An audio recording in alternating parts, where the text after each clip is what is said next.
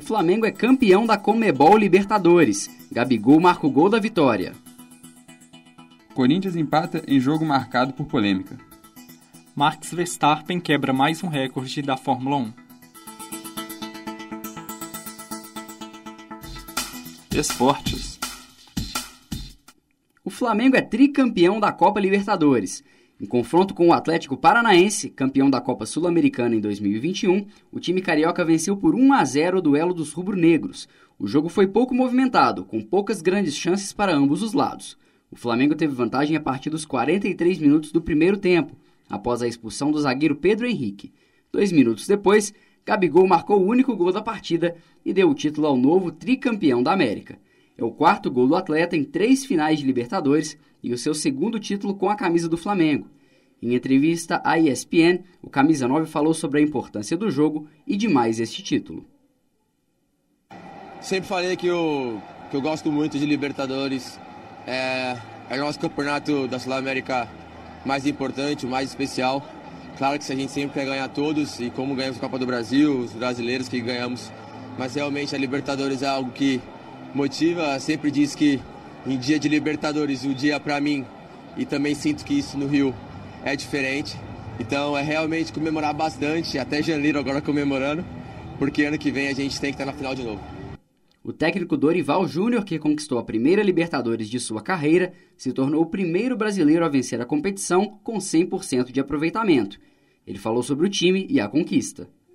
Primeiro, eu acho que enaltecer o trabalho do grupo, o trabalho num todo realizado dentro do nosso clube.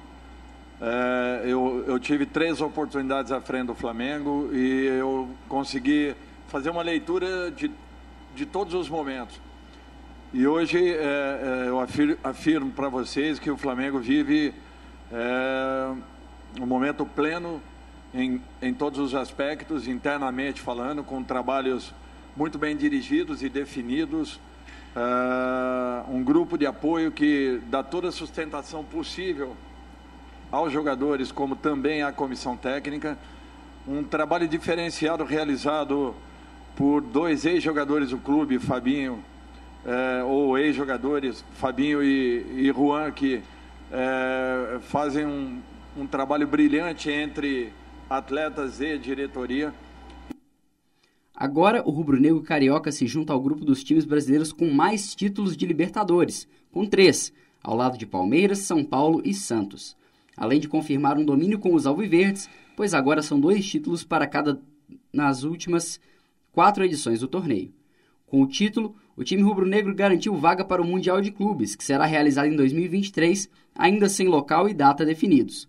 Além do Flamengo, já asseguram vagas para a 19ª edição do Mundial da FIFA o Real Madrid, campeão da Liga dos Campeões, o Idade Casablanca, do Marrocos, campeão da Champions da África, o Seattle Sounders, dos Estados Unidos, campeão da Conca Champions, e o Auckland City, campeão da Oceania.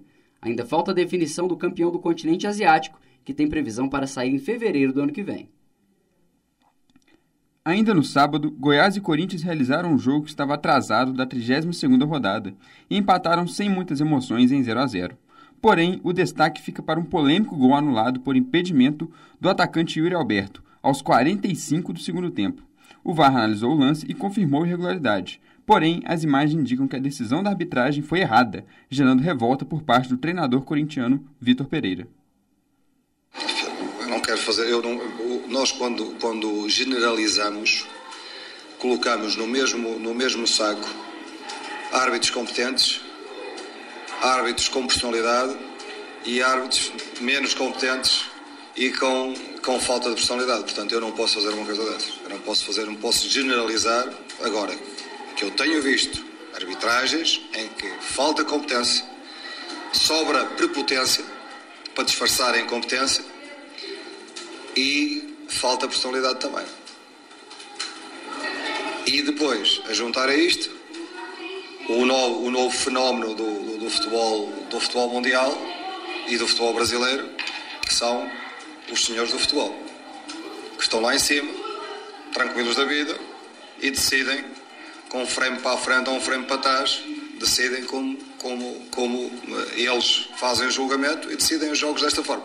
Portanto, não sei, se calhar era uma reflexão, é preciso uma reflexão séria do, do, do, daquilo que é até onde, quais são as funções, as verdadeiras funções do VAR e a coordenação com o trabalho do, da arbitragem, porque depois eu não posso ouvir, para mim, eu não posso ouvir dentro do campo, do, do, do campo elementos da, da, equipa de arbitragem a dizer que para eles é golo limpo, mas o senhor lá em cima não há hipótese sequer de ir ver porque o senhor lá em cima diz que não.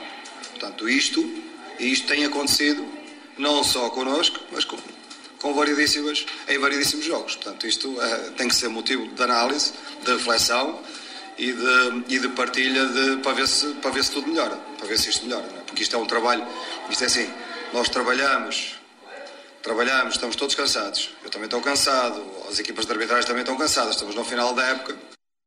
O holandês Max Verstappen quebrou o recorde de vitórias em uma única temporada da Fórmula 1 depois de vitória tranquila no Grand Prix do México, o já campeão falou sobre a marca.